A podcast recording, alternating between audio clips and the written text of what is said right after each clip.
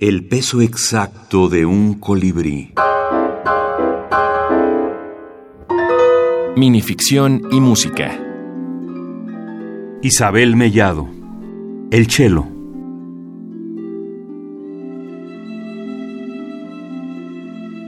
Como cada mañana, lo veo abrir la puerta de mi habitación. Se asoma en la penumbra, todavía en pijama, con una taza de café en la mano. Abre las cortinas y se sienta a mi lado. La piel del día es suave. Sin preámbulo me alzan sus brazos.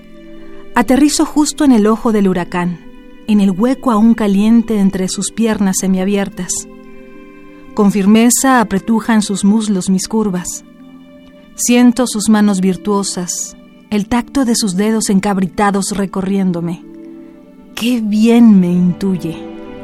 Con los ojos cerrados acaricia mi cuello. Levanta su brazo derecho y por fin arremete contra mí con todas sus fuerzas. Sol mayor.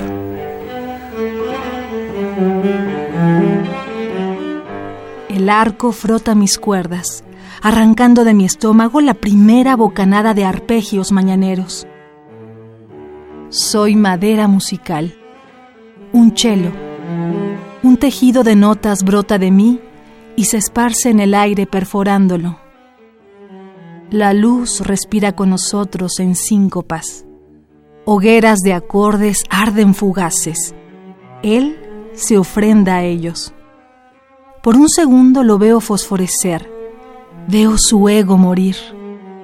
Se refresca luego en un trino llovizna y con renovado tesón recorre kilómetros de escalas que no lo llevará a ningún sitio, cromáticas vertiginosas que satisfacen todo recoveco del deseo tonal. Sírvase la nota que desee, don oyente. Se está sonando la vida este hombre. Despliega jocosos glisandos de mi caja sonora, fraseos que te conmoverían nos internamos en el mar de los sargazos.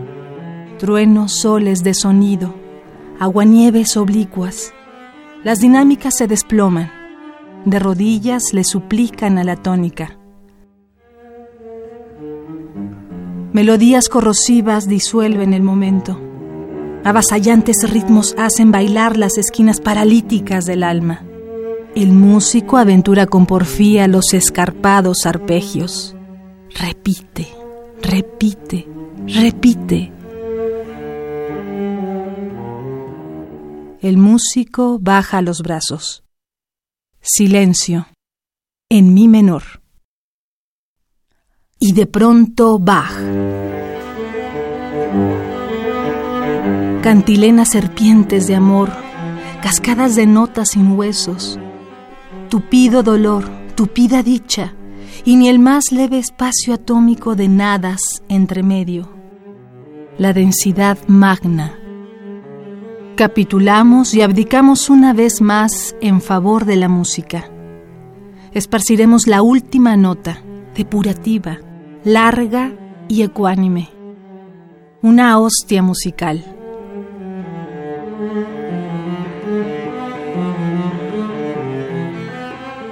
De esta forma y de otras acostumbramos a juguetear él y yo mañanas completas.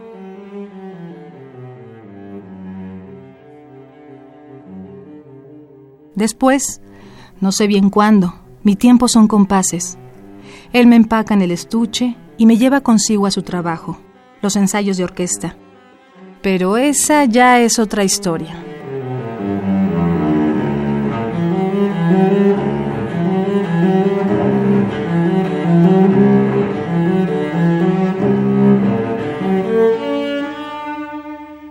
Isabel Mellado, El Chelo, en El perro que comía silencio, segunda edición, Páginas de Espuma, España, 2011.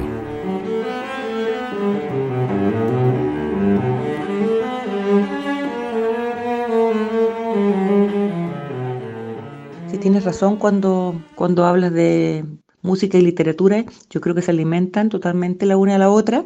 Hay gente que le sorprende que yo pueda escribir haciendo música, yo creo que más bien me ayuda, eh, porque en mi caso por lo menos yo escribo con el oído, entonces me guío más o menos por los mismos parámetros, el sentido del ritmo, incluso el sentido del silencio, ya sea para crear una tensión o para acabar con una tensión, también la respiración de una frase, eh, incluso el sentido del humor, que también se ejerce mucho en la música y también en la literatura, y también lo que podría llamar yo una especie de contrapunto de dinámicas muy variadas. Me gusta que un texto pase mucho del pianísimo al fortísimo, eh, que pase por todos los estados de ánimo posibles, digamos.